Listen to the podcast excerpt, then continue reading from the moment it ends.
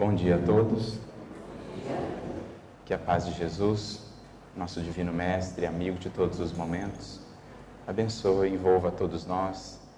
Que esta manhã se faça para nós um momento de reflexão, de mergulho interior, que possamos todos beber dessa fonte inesgotável, que é a fonte do Evangelho de Jesus, essa doutrina espírita consoladora e libertadora que nos visita o coração, para que daqui saiamos mais dispostos e renovados à grande transformação que nos cabe a todos na senda de evolução que nos foi posta.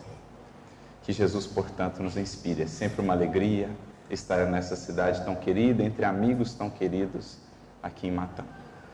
E nós vamos refletir hoje sobre aquilo que, sem sombra de dúvidas, é um dos cernes, se não o cerne fundamental, tanto do Evangelho quanto da doutrina espírita, que vem nos explicar, que vem nos abranger aí os horizontes do entendimento da mensagem de Jesus. Porque se analisarmos na base, nos fundamentos primordiais, tanto o Evangelho quanto a doutrina espírita serão obras de educação. Educação da criatura humana, aperfeiçoamento, progresso espiritual em sentido mais abrangente. Então, naturalmente, que já conseguimos conceber, do ponto de vista espírita, do ponto de vista do Evangelho, educar será mais do que informar, será mais do que propriamente ou apenas instruir. Educar será potencializar na criatura todas as potências que traz ocultas, todos os germes que traz convertendo-os em, de fato, frutos, convertendo-os em realização. Então, meditar sobre a presença da doutrina espírita, o que ela tem gerado em nossa vida, em nossa existência, é, no fundo, meditarmos sobre o quanto já temos nos educado nesse sentido mais abrangente da palavra, do termo, que a doutrina espírita vai nos apresentar.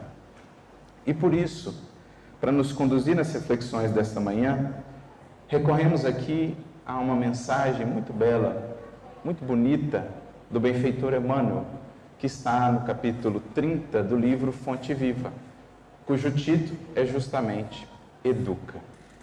E é interessante pensarmos nesse título utilizado por Emmanuel, que já coloca ali o verbo no imperativo, como a nos relembrar que esse é o grande imperativo da vida. Aprendemos com a doutrina acerca das leis morais que regem a nossa existência, que regem o universo inteiro. Uma delas, fundamental, a lei do progresso. Esse é o imperativo da vida. Tudo o que foi criado pelo Criador de todas as coisas foi lançado dentro da dinâmica da criação e é levado, é conduzido por essa lei ao aperfeiçoamento constante. Tudo que foi criado se aperfeiçoa constantemente. Todas as seres, todos os seres e todas as coisas obedecem, digamos assim, aquele imperativo primeiro da criação que nós vemos lá representado no livro do Gênesis, quando metaforicamente é descrito o processo da criação, e Deus então diz: faça-se a luz. Esse é o imperativo. Tudo caminha para a luz. Tudo caminha para fazer-se, para tornar-se luz. Tudo caminha para o progresso. Seres e coisas nesse eterno aperfeiçoamento. Esse o aspecto fundamental do progredir. É um imperativo educarmos, aperfeiçoarmos para cumprirmos o nosso destino. Se há um fatalismo na criação, é esse, o do nosso aperfeiçoamento. Não há fatalismo, digamos, em nossas escolhas, nós temos o arbítrio, por isso somos criaturas dotadas de razão, de discernimento, mas, para além desse nosso arbítrio, livre-arbítrio, cedo ou tarde todos haveremos de, despertando, aplicar esse livre-arbítrio no sentido do aperfeiçoamento, desenvolvendo esse determinismo divino. Faça-se luz. Algo que Jesus depois vai recordar no seu Evangelho, dizendo-nos a todos: brilhe a vossa luz. Não por acaso, também no imperativo. É um imperativo. Educarmos o mais precioso, o mais fundamental imperativo de nossas vidas. Aqui estamos na doutrina espírita, aqui estudamos, aqui aprendemos, senão para isso, para avançarmos em direção ao Criador que nos espera, a tudo que podemos ser, a vida abundante que é a nossa destinação. E não por acaso também Emmanuel, no livro Pensamento e Vida, capítulo 5, quando vai tratar da educação, começa com essa frase de Jesus em sua mensagem: brilhe a vossa luz. Como a nos dizer que essa era a proposta educativa do Cristo: fazer brilhar a nossa luz, atender a esse imperativo do progredir. Mas, como disse então, o eixo central da nossa reflexão nessa manhã estará aí ancorado na mensagem de Emmanuel, no capítulo 30 do livro Fonte Viva, intitulada justamente Educa. E como Emmanuel costuma fazer, seleciona um versículo do Novo Testamento para ser o ponto de partida da sua reflexão. Como temos aprendido com Emmanuel a penetrar os véus das lições de Jesus, vencendo as dificuldades da letra e alcançando o espírito que vivifica. Como esse é um estudo importante, como esse é um estudo precioso. Se é Jesus o modelo que nos foi dado para o nosso progresso espiritual, o referencial da nossa evolução, como poderemos de fato avançar e progredir se não entendemos as lições que ele nos deixou? Como poderemos de fato nos colocar na condição de discípulos do Mestre se não temos nos esforçado por compreender a sua lição em espírito, em verdade, para que ela se faça em nosso coração e em nossa mente semente de renovação? Então, por isso que Emmanuel se dedicou tanto, né? Também Francisco Cante Xavier e os espíritos que com ele trabalharam, a abrir para nós esses pórticos da eternidade. Cada lição de Jesus, cada frase do Mestre ou dos seus colaboradores diretos no Evangelho, os apóstolos, por exemplo, Paulo, Pedro, Tiago, João, cada frase, cada lição deles, nada mais é do que um portal, né? uma porta estreita que demanda de nós esforço, a busca por entender a lição, disciplina, constância de reflexão, mas uma vez vencida essa porta estreita do entendimento, eis que se nos abre um portal para o infinito, com tantas luzes, com tantas belezas, com tantas riquezas que nós não conseguimos mensurar. Isso é o estudo do Evangelho de Jesus. E por isso é imensamente rica essa obra que Emmanuel nos legou e que cabe a nós, a cada um de nós, valorizar aproveitarmos isso que nos foi dado para enriquecermos de fato com o que tem valor na vida: virtude, sabedoria, sentimento sublimado. Isso é entrar nessa senda de aprendizado do Evangelho. E nesse aspecto, comentando essa mensagem Educa, Emmanuel escolhe o seguinte versículo que está na carta, primeira carta do apóstolo Paulo aos Coríntios, capítulo 3, versículo 16 quando Paulo diz assim: Não sabeis vós que sois o templo de Deus e que o Espírito de Deus habita em vós? Então veja a que profundidade o pensamento de Paulo já conseguia penetrar no entendimento do que é a finalidade do Evangelho de Jesus. O Evangelho de Jesus, dirá Emmanuel em outro momento, é a ciência divina da nossa ligação com Deus. É a ciência divina que vem ensinar a criatura a perceber essa presença divina nela e ao redor dela, poderíamos dizer em toda parte, como Kardec vai comentar na segunda parte, o segundo capítulo do livro A Gênese, essa presença divina que está em toda parte, mas também em nós.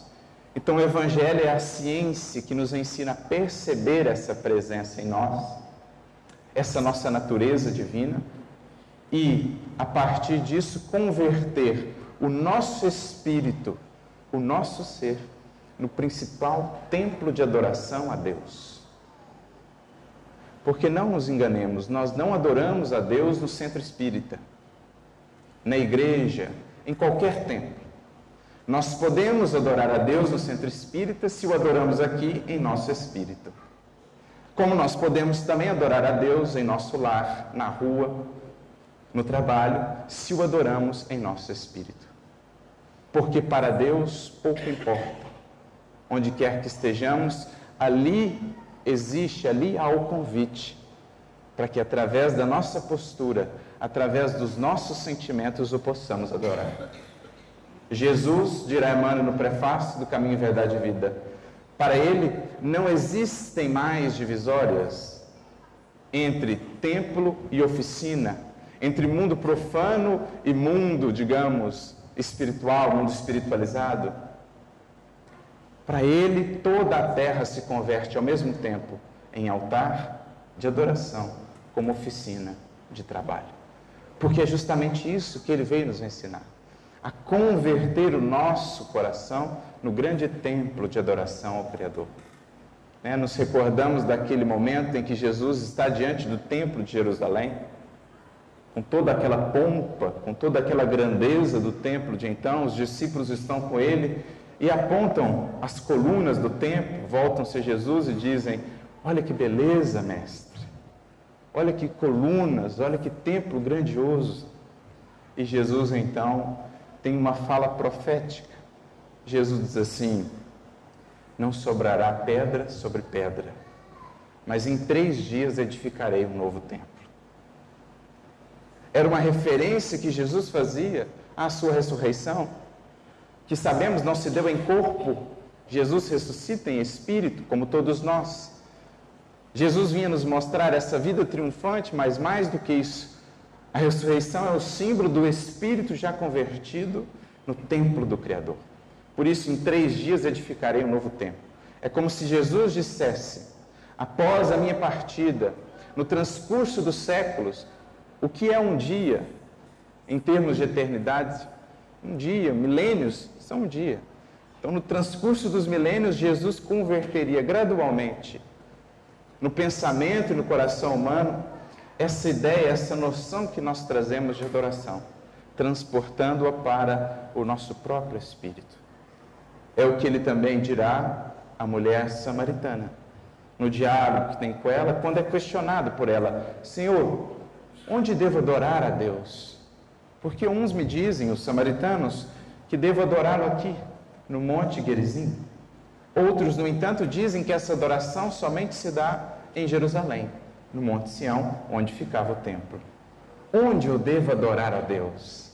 E então Jesus dirá a ela e a todos os séculos do porvir: Ó oh, mulher, aproxima-se o tempo em que nem naquele monte, nem neste monte Deus será adorado, porque Deus é espírito e os seus verdadeiros adoradores o adoram em espírito e em verdade. Isto é, no coração, em espírito e na verdade das suas ações, na fidelidade à lei divina, que é a verdade por excelência. Eis a legítima adoração que ele veio edificar. Não no monte Sião, não no monte Gerizim, porque a fé transporta os montes. Aonde quer que o coração esteja, se ali há fidelidade à lei divina, ali se opera a adoração. É o que nós aprendemos também com o livro dos Espíritos na definição de adoração que nos trazem lá na primeira das leis morais trabalhadas por Kardec, na terceira parte do livro, a lei de adoração. O que é adorar? Pensar em Deus, aproximar-se dele pelas portas do coração. Então é interessante pensar na escolha desse versículo para Emmanuel, porque ele está associando isso à educação, como a nos dizer que o legítimo entendimento de educação, do ponto de vista espiritual, é educarmos, educarmos para ser, onde quer que estejamos, legítimos representantes do amor e da bondade divina. Educarmos é fazermos indivíduos capazes de, aonde quer que estejamos, refletir a luz do Criador, fazer brilhar a nossa luz, para que o Criador seja glorificado. Não é essa a orientação de Jesus? Brilhe a vossa luz diante dos homens, para que vejam as vossas boas obras e glorifiquem a nós? Não. Glorifiquem a Deus que está nos céus. Então, fazer brilhar a nossa luz, expressar a luz divina através dessa adoração, desse compromisso com a adoração em espírito e verdade, para que então essa luz possa despertar consciências, possa contribuir para a educação de outros também, no despertamento das suas realidades espirituais, de todas as suas potências divinas. Então, começando a reflexão, o comentário a este versículo, Emmanuel vai dizer assim: Na semente minúscula reside o germe do tronco benfeitor. No coração da terra há melodias da fonte. No bloco de pedra há obras-primas de estatuária. Então é muito bonito esse caminho que Emmanuel vai tomando. No fundo, sobre o que ele está falando? Ele está falando sobre potencial e potência. Ele está falando sobre potencial e realização.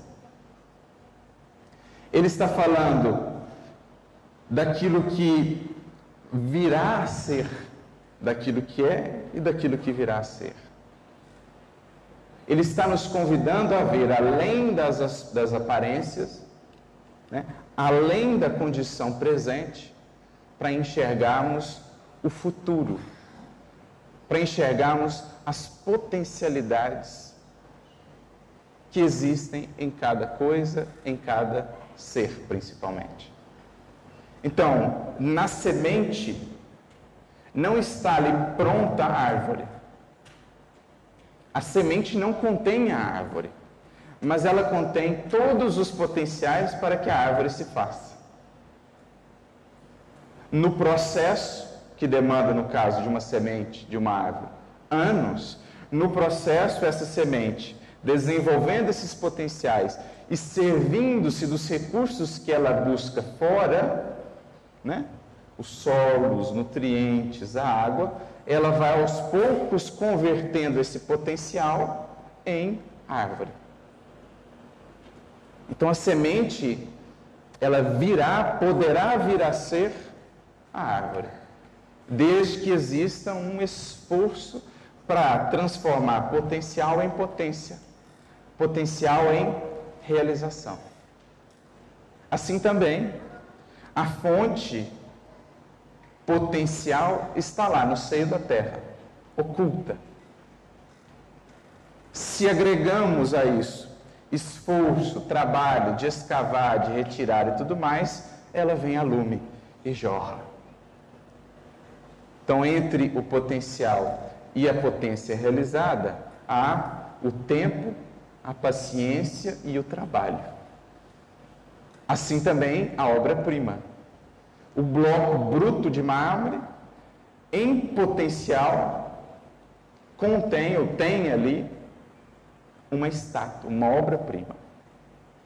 Separando, porém, o potencial da potência, da realização feita, existe o tempo, o esforço, o trabalho. Né? Era assim, por exemplo, que Rodin ou Michelangelo enxergavam aquele bloco rústico, grosseiro de mármore. Para além daquela coisa ainda informe, eles, com o olhar treinado, conseguiam perceber, conseguiam vislumbrar a obra-prima ali escondida. Como dizia um deles, Michelangelo, atribui-se a ele essa fala, tem um anjo escondido ali dentro, daquele bloco bruto de mármore. Permita-me libertá-lo. E então ele começava o trabalho da escultura, começava a esculpir o bloco. Potência sendo transformada a partir do potencial. Então, Emmanuel começa a nossa reflexão sobre educação, do ponto de vista espiritual, com essa abertura, digamos assim. Olha, educar é, acima de tudo, expressar um potencial que já está em nós, um potencial que já existe, mas que precisa vir à tona, que precisa vir a lume. E é justamente isso que aprendemos com a doutrina espírita. O espírito não é feito pronto. Como aprendemos ali no Livro dos Espíritos, da questão 114 em diante, quando Kardec e os benfeitores vão tratar da progressão dos espíritos, o espírito não é criado bom nem mal. Ele é criado com potencial de perfeição ou perfectibilidade. Esse é o nosso atributo mais essencial. Somos seres perfectíveis. E a grande dinâmica da evolução é a dinâmica do aperfeiçoamento, em que o ser, pelo seu esforço próprio, secundado por Deus, se aperfeiçoa, se educa. Então é isso que nós aprendemos com a doutrina espírita. A perfectibilidade. Para que então, quando chegarmos à condição da perfeição relativa que nos é dado alcançar enquanto espíritos, tenhamos nós o mérito, a alegria, o contentamento de sabermos que fomos nós os artífices dessa obra, dessa construção. Então, a mais importante obra que todos nós temos a fazer é a obra de nós mesmos.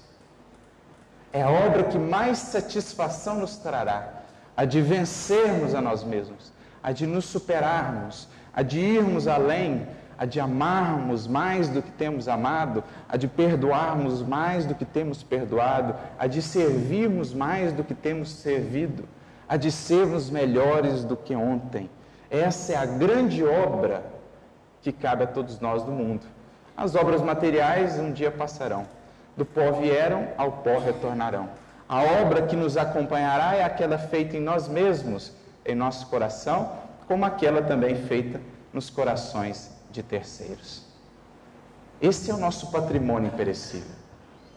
E assim estabeleceu Deus o mecanismo da criação para que a criatura pudesse ter essa alegria de ser artífice de si mesma como dirá o Espírito de Verdade de maneira muito bela no Evangelho segundo o Espiritismo, capítulo 6, item 6, ele diz assim: Deus nos criou perfectíveis e quer que nós mesmos modelemos a nossa maleável argila, a fim de que sejamos os artífices da nossa imortalidade. Olha que definição linda. Nós somos os oleiros de nós mesmos. Nós somos os escultores de nós mesmos. Deus assim o quis. Naturalmente que nessa obra ele nos secunda, ele nos ampara, nos dá os recursos, Deus nos provê tudo o que precisamos para progredir. Mas há a parcela que nos cabe, a nossa parcela de esforço. E isso é educação. Isso é aperfeiçoamento. O grande imperativo da criação nas palavras de Jesus: sede vós perfeitos, como perfeito é o vosso Pai celestial. Essa palavra, ou essa frase de Jesus, sintetiza toda a evolução.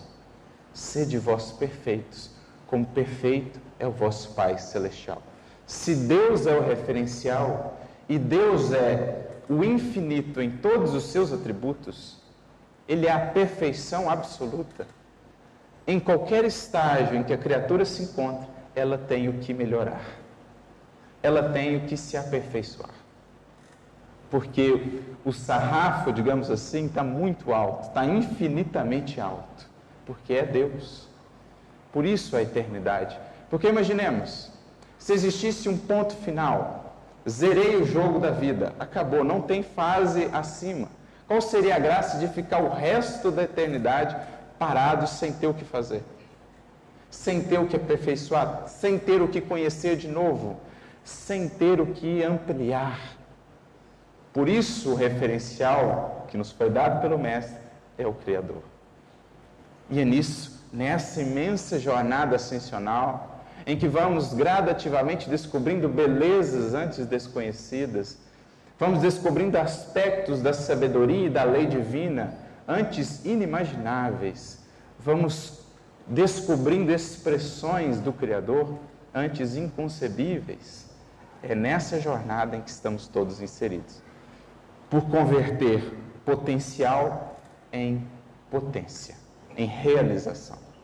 Por isso, Emmanuel prossegue dizendo: Entretanto, o pomar reclama esforço ativo. Então, ele vai fazer a comparação com o parágrafo anterior. Se na semente minúscula reside o germe do tronco benfeitor, para que cheguemos ao pomar, é preciso esforço ativo. Se ninguém pega a semente, coloca ela na terra, cuida dela, aduba, rega, protege das ervas daninhas, não chegaremos a ter o pomar, nem tampouco os frutos. Se não há, portanto, esforço da criatura, não há resultado propriamente. Isso é muito importante, porque foi uma renovação muito significativa que o Espiritismo veio fazer em relação ao nosso entendimento, por exemplo, do Evangelho, ou do conceito que vemos tantas vezes no Evangelho, o conceito de salvação. Até então, como pensávamos ser as coisas? Bom, Jesus veio, esteve conosco, fez aí, através da sua vida, um trabalho de nos libertar de determinados pecados, digamos assim, e em aderindo ao Evangelho e cumprindo certos aspectos exteriores de culto, estaríamos naturalmente guindados após a morte ao céu, à bem-aventurança celestial, estaríamos salvos. Ou seja, abriu-se aí uma brecha tremenda para a ausência do esforço da criatura. Se a salvação se resumia à adesão verbal ao Evangelho e ao cumprimento exterior de algumas práticas religiosas, quantas não foram ao longo dos séculos as criaturas que chegaram no mundo espiritual e muitas vezes ainda hoje, esperando um céu que não construíram, esperando colher frutos de sementes que não lançaram, cultivaram ou regaram? Quantos espíritos assim não comparecem à reunião mediúnica? Esperando encontrar Deus, esperando encontrar o céu de bem-aventuranças, que não edificaram portas adentro do coração. O Espiritismo renova por completo esse nosso entendimento, dizendo-nos: salvação é progresso, evolução.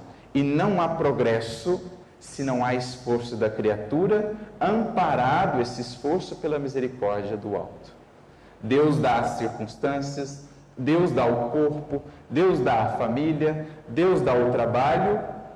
Cabe à criatura converter isso em evolução, em fruto. Esse é o conceito de salvação que agora temos, bem como a ideia de céu não mais como lugar Céu nada mais será do que a expressão dessas potências que todos trazemos. A construção em nós de um estado de comunhão, de identificação com o Criador. O céu, portanto, é algo que transportamos conosco aonde quer que estejamos. No mundo espiritual, apenas vemos o céu ou o inferno que trazemos portas adentro do coração. Nada mais do que isso. Céu, portanto, é uma construção gradativa, felicidade crescente que a criatura vai usufruindo à medida que progride. A felicidade, aprendemos com os espíritos, é inerente ao aperfeiçoamento da criatura. Quanto mais aperfeiçoada, quanto mais educada nesse sentido novo que Emmanuel nos traz, mais feliz será a criatura. Porque mais se conhece, porque mais desenvolveu os seus potenciais divinos. Então é isso que Emmanuel está dizendo. Entre o, a semente e o tronco e o pomar, há o esforço ativo. A corrente cristalina, né, a fonte que está lá oculta no seio da terra, pede aquedutos para transportar-se incontaminada. Então, de que adianta saber que tem uma fonte de água escondida ali se a gente não cava, não põe ali a tubulação, os aquedutos, para que essa água possa chegar onde ela precisa estar para descedentar as criaturas. Estamos morrendo de sede aqui fora, sabendo que a água está ali. É o que acontece muitas vezes conosco. Estamos morrendo de sede sem saber ou sem perceber, ou talvez já percebendo, mas não dispostos a fazer o que é preciso, perceber que essa água, essa fonte que nos possa saciar, está em nós precisa apenas sair. Não é o que Jesus diz à mulher samaritana? Quem bebe dessa água, a dos poços do mundo, terá sede novamente. Mas quem beber da água que eu lhe der, nunca mais terá sede, porque a água que eu lhe der se tornará nele numa fonte a jorrar para a eternidade. O que, que Jesus está dizendo? Jesus está falando assim: minha filha, meus filhos, a água que vos sacia, a água, a única água que poderá saciar essa sede que todos sentimos, essa ânsia existencial, ela está em você. E eu vim aqui, a partir da água do Evangelho, ensinar para cada um de vocês a encontrar essa fonte em vocês. A água que eu lhe der se tornará nele numa fonte a jorrar para a eternidade. Em outras palavras, em você está uma fonte inesgotável. Cabe a você descobri-la, cabe a você escavá-la, para que ela possa então jorrar. Quem tem a fonte consigo, quem carrega consigo a fonte, nunca mais lhe faltará água. Nunca mais. Porque está nele. É isso que está sendo dito. Assim como a joia da escultura pede milagres do buril. Então, a obra-prima está lá no bloco rústico de mármore, mas para que se faça é preciso o esforço do buril, do cinzel, desbastando o bloco para que fique a obra-prima. E então Emmanuel diz: também o Espírito traz consigo o gene da divindade. Então, assim como a semente traz em potencial o tronco, a árvore, o seio da terra oculta a fonte de água, o bloco rústico e bruto esconde a obra-prima, assim a criatura traz consigo a imagem da divindade, a presença divina, a potencialidade divina. Educar, portanto, será o que? Expressar esse gênero. É o que nós vemos lá no capítulo 1 do livro Gênesis, quando na descrição simbólica da criação é dito que a criatura humana foi feita à imagem e semelhança do Criador.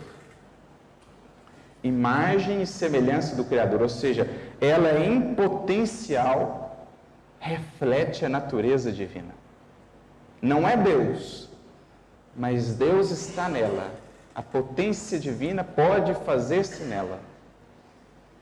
E o nosso trabalho multissecular é fazer com que esse gene se expresse. Por isso a gente entende melhor o apóstolo Paulo em vários momentos das suas cartas, quando ele se refere a Jesus. Por exemplo, carta aos Colossenses, capítulo 1, versículo 15. Paulo diz assim a respeito de Jesus: Ele é a imagem do Deus invisível, o primogênito de toda criatura. É interessante isso, porque às vezes a gente vê as falas de Paulo e a gente tem uma dificuldade de entender o estilo dele, o jeito dele, porque muitas vezes não entendemos o contexto em que ele foi formado. O que, que Paulo está querendo dizer com isso? Ele está nos remontando, nos fazendo voltar lá ao Gênesis e lembrar: todo ser foi criado à imagem e semelhança de Deus. Mas nem todo ser ainda expressa propriamente essa imagem, essa semelhança. Mas houve um que já expressava perfeitamente. Existiu um ser que veio ter conosco na Terra, perfeitamente educado, nesse sentido abrangente, expressando esse gene divino. Esse ser atendia pelo nome de Jesus ou o Cristo. Ele é a imagem do Deus invisível. Então, tudo que está em nós, na forma de potencial, em Jesus nós já vemos realizado. Tudo em nós que é semente, em Jesus é fruto. Se quisermos ver, portanto, o que estamos destinados a ser, olhemos para Jesus. Esse é o nosso destino. Esse é o destino da humanidade. Jesus. É por isso, ele é o primogênito de toda criatura. O que, que Paulo quer dizer com isso? É interessante pensar, porque ao longo dos séculos nós convertemos Jesus na própria divindade. Mas o que, que Paulo está dizendo? Ele é o primogênito de toda criatura, ou seja, ele é uma criatura. O primogênito é o quê? O filho mais velho, digamos assim. mas ele é criatura como nós outros. Paulo diz isso várias vezes. Nós somos co-herdeiros com Cristo. Se ele é herdeiro como nós, ele é filho também, criatura como nós. Mas ele é o primogênito, ou seja, um filho mais velho, um irmão mais velho, que já caminhou mais, muito mais, e que veio ajudar os irmãos mais novos a trilhar o processo. Então, olha como que essa fala de Paulo, no primeiro momento assim, sem sentido, difícil de entender, agora casa perfeitamente com aquilo que aprendemos na doutrina espírita. Jesus é o Espírito puro, Espírito como nós, criado simples e ignorante, mas irmão muito mais velho, que evoluiu em outros órbes até bilhões de anos atrás, ao ponto de que, quando a Terra foi ser formada, já era um Espírito puro. Ele mesmo dirá: Antes que o mundo fosse, eu sou. Mas criatura como nós, que trilhou o processo e veio nos ensinar como fazê-lo. Por isso é guia e modelo.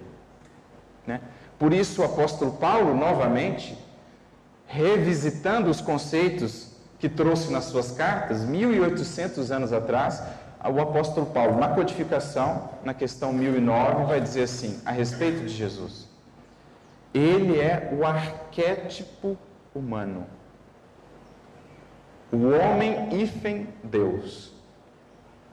O que, que Paulo quer dizer com isso? Arquétipo, a palavra arquétipo vem do grego, arque, principal, e tipo, tipo. Então ele é o tipo principal, ou o modelo que nos foi dado do que é a criatura que expressa o divino. Por isso Paulo chama de homem e Deus. Não que Jesus seja Deus, mas ele é aquele que expressa perfeitamente o Criador.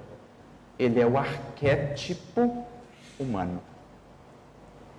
Porque nele o gene da divindade é visível. Já no seu fenótipo, né? na sua maneira de, de expressar o gene, em tudo o que faz, em tudo o que realiza, cada gesto de Jesus é expressão divina.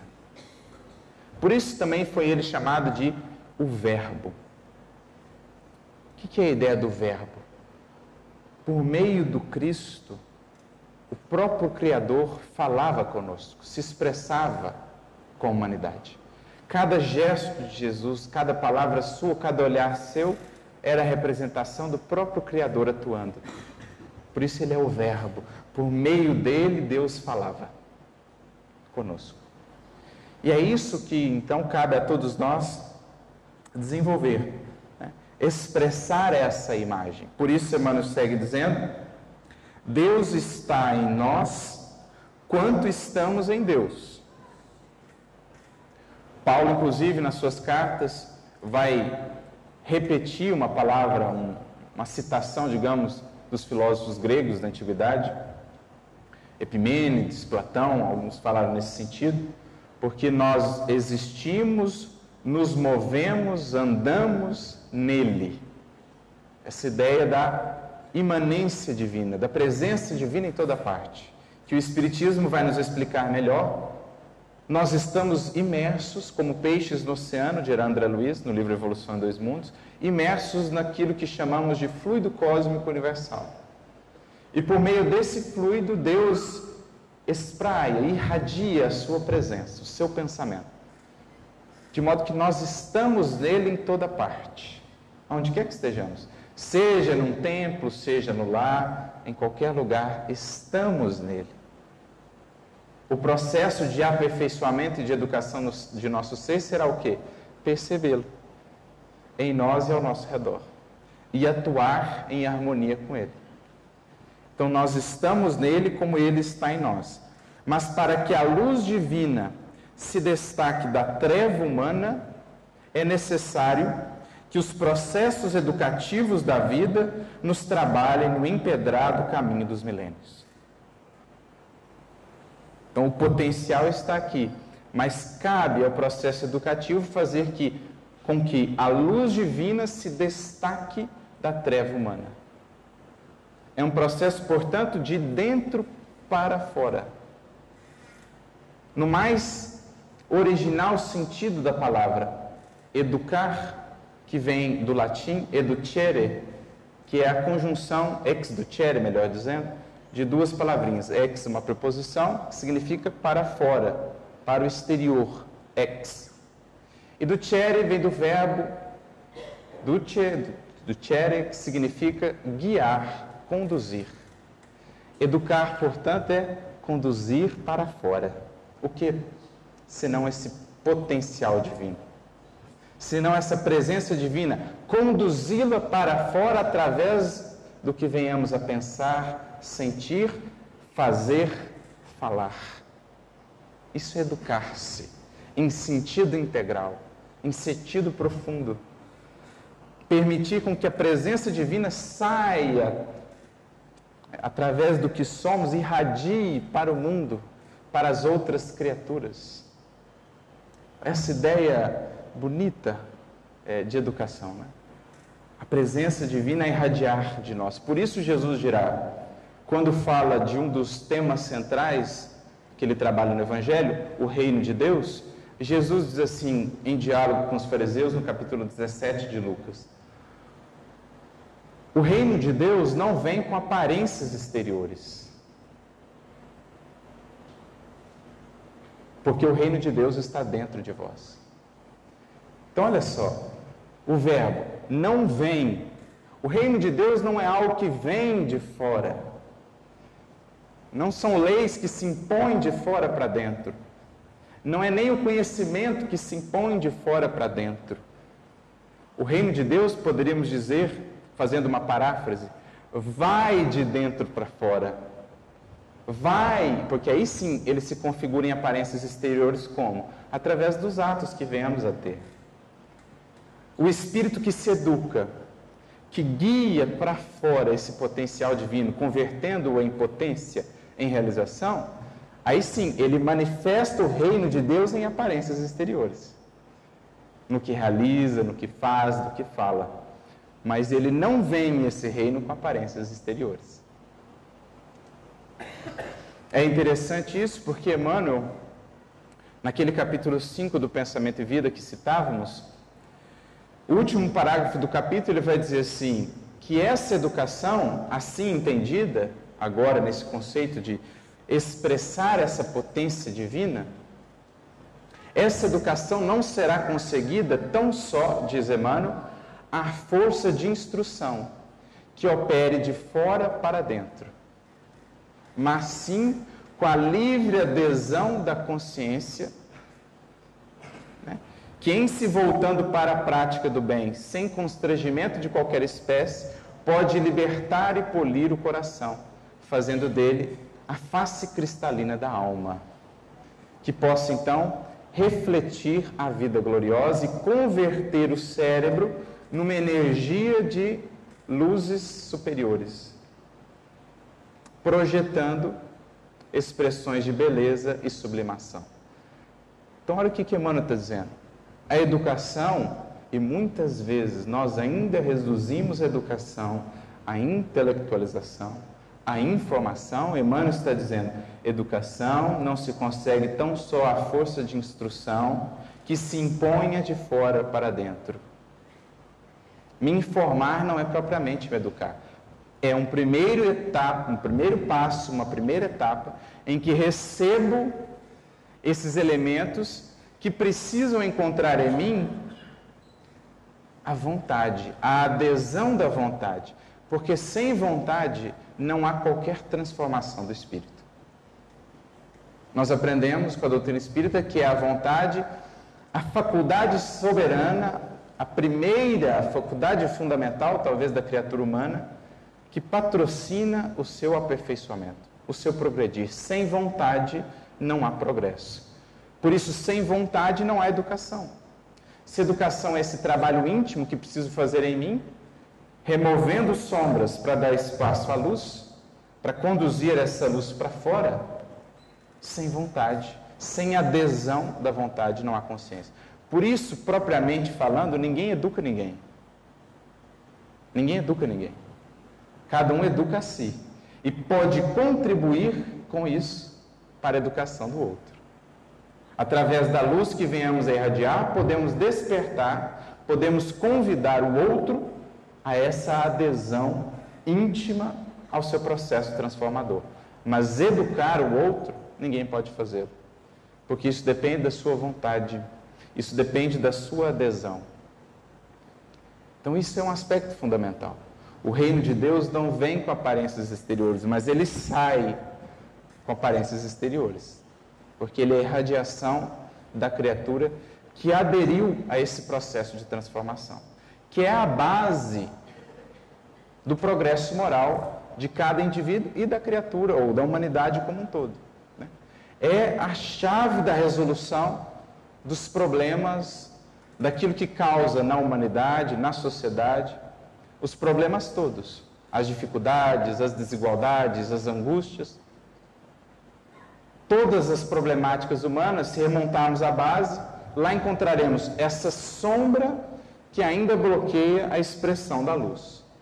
Por isso, Kardec, em vários momentos no Livro dos Espíritos, quando, por exemplo, vai tratar daquela que é a raiz de todos os males humanos, o egoísmo, que é quando as nossas sombras ainda sobrepujam sobre a luz divina, isso é o egoísmo. Kardec vai dizer que qual a chave, qual a solução para o egoísmo? questão 914, questão 917 do Livro dos Espíritos, a educação. A educação, convenientemente entendida, constitui a chave do progresso moral. É ela que vai desbastando aos poucos os nossos hábitos, as nossas velhas tendências e construindo novos hábitos, construindo novos caminhos internos por meio dos quais essa luz possa fluir possa irradiar. Né? Porque o que é um hábito? Emmanuel, capítulo 20 do Pensamento e Vida. Uma esteira de reflexos mentais. É como se fosse um caminho mental. Aqui não hábito, é um caminho consolidado. O que é educar, segundo Kardec? Questão 685 de Livro dos Espíritos. O conjunto de bons hábitos adquiridos. Educar, portanto, é construir novos hábitos. É construir internamente novos caminhos de resposta à vida. Por exemplo, antes, diante de uma ofensa, a resposta quase que automática, o caminho sempre percorrido pela minha alma, era o caminho de devolver a ofensa com uma outra ofensa, de devolver o mal com o mal. No esforço educativo, eu vou abrindo um caminho alternativo, vou abandonando aquele antigo caminho, criando uma outra esteira de reflexos mentais. Primeiramente, por exemplo, de já não responder o mal com o mal, de responder com silêncio. É um outro reflexo. Depois eu vou aperfeiçoando esse processo, criando uma outra esteira, um outro hábito de devolver o mal com o bem mesmo. Com olhar amoroso, com carinho, com compreensão, com perdão. Isso é educação, é abrir um outro caminho mental, construir hábitos. Isso não faz isso não se faz sem vontade. Isso não se faz sem esforço. Isso não se faz sem conhecimento de si mesmo. Para identificar quais são esses caminhos que estão consolidados em nós e quais a gente precisa mudar. Por isso, na questão 872 de O Livro dos Espíritos, que é fantástica, Kardec faz um ensaio sobre o móvel das nossas ações, o que nos move a agir. Kardec dirá que a educação precisará pautar-se num estudo profundo da natureza moral do indivíduo, para que então aprendamos a modificar os caracteres como se modifica a inteligência pela instrução. A educação modifica o caráter, o indivíduo, o caráter. A inteligência é modificada pela instrução. Essa é a arte de educar sobre a qual Kardec vai falar. A arte que demanda, segundo ele, tato, experiência, observação, arte que não demanda apenas ciência, apenas conhecimento. Mas é essa arte a chave do nosso progredir como do da humanidade como um todo. Educar. Por isso, Emmanuel segue dizendo: somente o coração enobrecido no grande entendimento pode vazar o heroísmo santificante. Então é interessante que, em falando de educação, Emmanuel começa a falar do coração. Como ele falou lá no capítulo 5 do Pensamento e Vida, vocês lembram? pode a alma, pela adesão da vontade, libertar e polir o coração, fazendo dele uma face límpida e cristalina, capaz de refletir a luz do alto, para que, consequentemente, o cérebro se converta numa usina de energia superior. O que Emmanuel está dizendo? A educação começa, sobretudo, sobre, ou atua primeiramente sobre o coração. Porque é o coração de onde procede tudo. Tudo que somos começa no coração, isto é, no sentimento e na emoção. Capítulo 1 do Pensamento e Vida. O reflexo esboça a emotividade, a emotividade plasma a ideia, que por sua vez define as palavras e atitudes que são as definidoras do nosso destino. Então, se eu não trabalho emoções sublimadas, sentimentos depurados, não adianta esperar que terei pensamentos nobres. É muitas vezes aí onde a gente tropeça, porque a gente fica a todo custo tentando modificar os pensamentos sem trabalhar emoções. Eu quero pensar corretamente sem sentir sublimadamente. Não tem como. Aprendemos com os espíritos que o sentimento é que plasma o pensamento. Ele bebe dessas fontes o pensamento. Já diziam os provérbios, lá atrás, capítulo 4 de Provérbios: acima de tudo, guarde o teu coração, porque dele procedem as fontes da vida. Sem um coração iluminado, sem as emoções sublimadas convertidas em sentimentos, não há de fato possibilidade da gente iluminar o nosso pensamento e a nossa ação no mundo. Por isso ele começa falando de coração enobrecido, para depois dizer: apenas o cérebro cultivado pode produzir iluminadas formas de pensamento. Só a grandeza espiritual consegue gerar palavra equilibrada, o verbo sublime e a voz balsamizante. Então, coração iluminado, cérebro aí enriquecido, digamos, de conhecimentos, de horizontes. Esse cérebro então iluminado por coração resulta no quê? Na grandeza do espírito, que é conhecido pelo que fala apenas ou é conhecido antes de mais nada por aquilo que é, pelas suas virtudes, pelos frutos que dá. Seremos todos nós conhecidos, já dizia Jesus, não pela beleza das frondes, não pela beleza da árvore, não pela beleza das folhas ou das flores. É a árvore conhecida pelos seus frutos. E quais são os frutos do Espírito? As virtudes que desenvolve. Virtudes que o levam às boas práticas, às boas obras, que são também frutos do Espírito. Mas acima de tudo, a nossa principal frutificação é amor, humildade, perdão, benevolência, indulgência. São essas as, as pedras preciosas que estamos aí por lapidar e desenvolver em nós. O Espírito será conhecido pelas suas obras. Né? Diria Eurípides Barçanufo, no livro Espírito da Verdade, é necessário viver e servir, meus irmãos. É necessário viver e servir, ser mais do que o pó, porque o Espírito será reconhecido pelas suas obras, pelos seus frutos. Essa grandeza espiritual que almejamos. Não a do conhecimento, não a dos títulos, não a da influência. Isso tudo tem a sua razão de ser, mas tudo deve estar a serviço dessa que é a principal obra, o nosso ser aperfeiçoado. Interpretemos a dor e o trabalho por artistas celestes de nosso acrisolamento. O dor e trabalho são os artistas com que Deus nos premia, digamos assim, para esse acrisolamento. O trabalho, o aspecto fundamental do nosso progredir. Sem trabalho não há renovação mental não há desenvolvimento do ser. É o trabalho que demanda de nós o progresso, primeiramente intelectual, progresso esse que vai se convertendo no progresso moral. Como aprendemos na questão 780 do Livro dos Espíritos, o progresso intelectual, o trabalho primeiramente aplicado às coisas do mundo, às demandas materiais, desenvolve a inteligência do ser alarga os seus horizontes e lhe traz discernimento.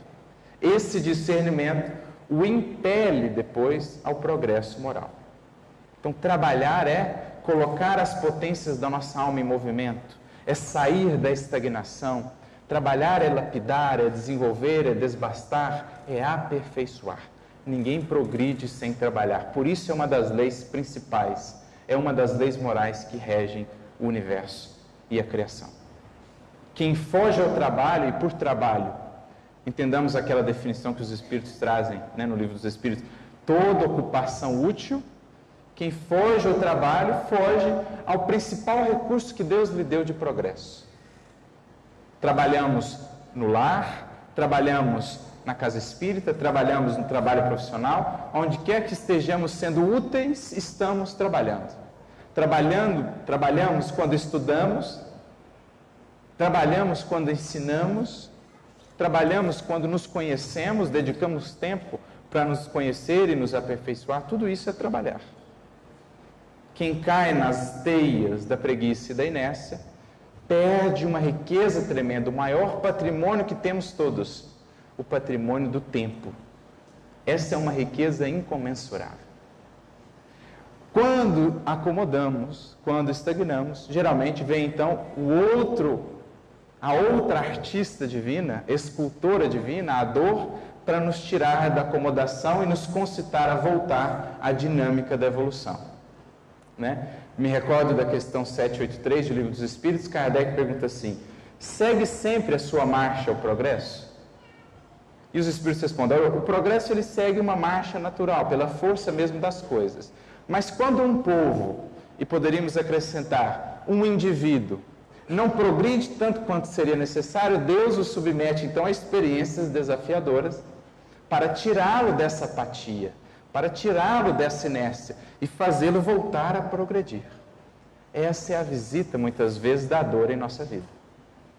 Vem nos ajudar a ver os pontos em que paramos, em estagnamos, aspectos da nossa emoção que não queremos olhar, aspectos do nosso entendimento que não queremos renovar. Vêm as experiências dolorosas para nos desbastar. É tão bonito ler, por exemplo, Leon Denis, no livro Problema do Ser, do Destino da Dor, capítulos 26 e 27, em que ele fala da dor de uma maneira tão bela. A gente entende tão bem as finalidades de tudo que existe, de tudo que a gente vivencia. Então, em determinado momento, ele diz assim: Me perguntarão, para que serve a dor? E então eu responderei: Para polir a pedra, esculpir o mármore, fundir o vidro, martelar o ferro. Serve a dor para edificar e ornar o templo magnífico, cheio de raios, vibrações, hinos e perfumes, onde ali se congregam todas as artes para expressarem o divino, para celebrarem a libertação do espírito e para prepararem a apoteose do pensamento consciente. Para que serve a dor então? É ela que desbasta, é ela que tira, que quebra a casca do nosso egoísmo, da nossa apatia, da nossa indiferença. É ela que nos fala do futuro que nos espera. É ela que nos fala de tudo que podemos ser e ainda não somos e ainda não queremos ser. É ela que nos impulsiona na senda do progresso. Então ela é artista celeste do nosso aprisionamento, como o trabalho também. Educa, diz Emmanuel, e transformarás a irracionalidade em inteligência, a inteligência em humanidade e a humanidade em angelitude. Olha que lindo isso. Educa e edificarás o paraíso na terra. Então, irracionalidade e inteligência, e inteligência e humanidade. Eu fiquei pensando, mas será que a inteligência e a humanidade são coisas diferentes? O atributo do ser humano não é justamente a inteligência? Mas aí eu me recordei da questão 793 do Livro dos Espíritos, em que Kardec pergunta assim: por que indícios se reconhece uma verdadeira civilização ou uma civilização completa? E eles então responderão: pelo progresso moral. Julgais que estáis muito avançados pelas descobertas que tendes feito, pelas invenções e tudo mais, mas não podereis dizer-vos verdadeiramente civilizados enquanto não houverdes banido do vosso meio os vícios e as paixões, o egoísmo e o orgulho, e enquanto não vivenciardes a caridade. Até lá sereis apenas povos esclarecidos. Aí eu entendi. Nós estamos ainda na condição de povos esclarecidos, em busca da humanidade. Emmanuel dirá no livro Fonte Viva, capítulo 127, somente nas linhas morais do Cristo é que alcançaremos a humanidade real. Nós ainda não somos propriamente humanos, somos seres inteligentes, povos esclarecidos, a caminho da humanidade. Para isso, educação. Educação. E depois, angelitude. Então, educa e converterás a irracionalidade em inteligência, inteligência em humanidade, humanidade em angelitude. Né?